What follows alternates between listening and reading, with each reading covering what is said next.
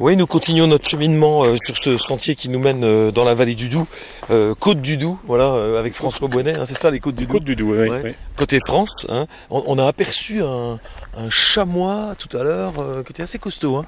On a un vieux père chamois qui vit dans le coin, là, puis là, vu que c'est la période du rut, je pense qu'il est en train d'attirer les femelles. Donc c'est un peu leur producteur du coin. Faut qu'on fasse gaffe. Oh, gaffe, non, je pense pas, mais il est quand même bien présent, puis il vient nous guetter régulièrement quand on passe dans le coin pour voir quels sont ces intrus qui osent circuler sur son terrain. Là, on va vers le refrain, c'est ça?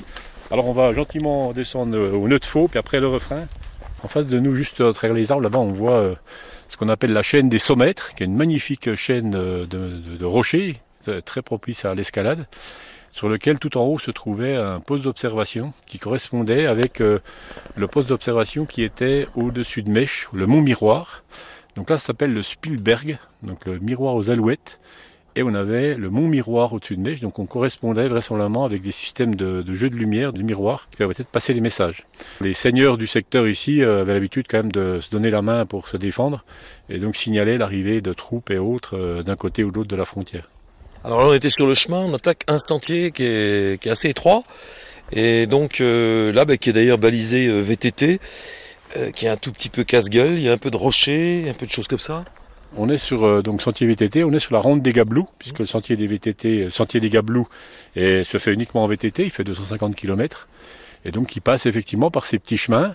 L'idée du sentier des Gablous au départ, c'était bah, aussi de mettre un peu en valeur le, le boulot qu'ont fait les douaniers et de bien se rendre compte que le douanier, il a un rôle d'observation. Et donc on propose aux gens qui font ce sentier des Gablous, cette ronde des Gablous, d'observer autour d'eux ce qu'ils voient et de rendre compte quelque part à chaque étape de dire ben voilà moi j'ai observé une fleur, un oiseau, j'ai observé euh, ben, un chamois comme c'était le cas là ou une trace de lynx ou euh, c'est ça le, le- le but de cette ronde des Gablous qui fait donc d'un bout à l'autre du territoire aussi bien côté français côté suisse en restant au maximum sur le dessus euh, sur le dessus des crêtes. Oui, parce que les gablous, ces, ces douaniers sont des éclaireurs, euh, ce sont des, des observateurs, euh, ce sont les, les premiers sur le terrain finalement. C'est les premiers sur le terrain, c'est les premiers qui doivent se rendre compte qu'il se passe quelque chose, et puis qui devaient rendre compte après à leur hiérarchie, voire mettre en place après les, les fameuses nuits de garde.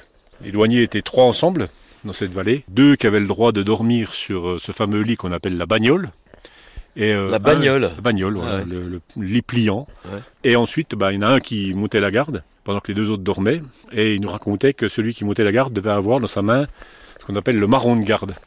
C'est-à-dire c'est un caillou ou un marron. Et une fois si le chef arrive et puis que les trois douaniers dorment, ben celui qui est puni, c'est celui qui devait avoir le marron dans la main parce qu'il l'a laissé tomber. Puis celui-là, ben, une fois, il est puni parce qu'il aurait dû être réveillé. Donc le marron de garde.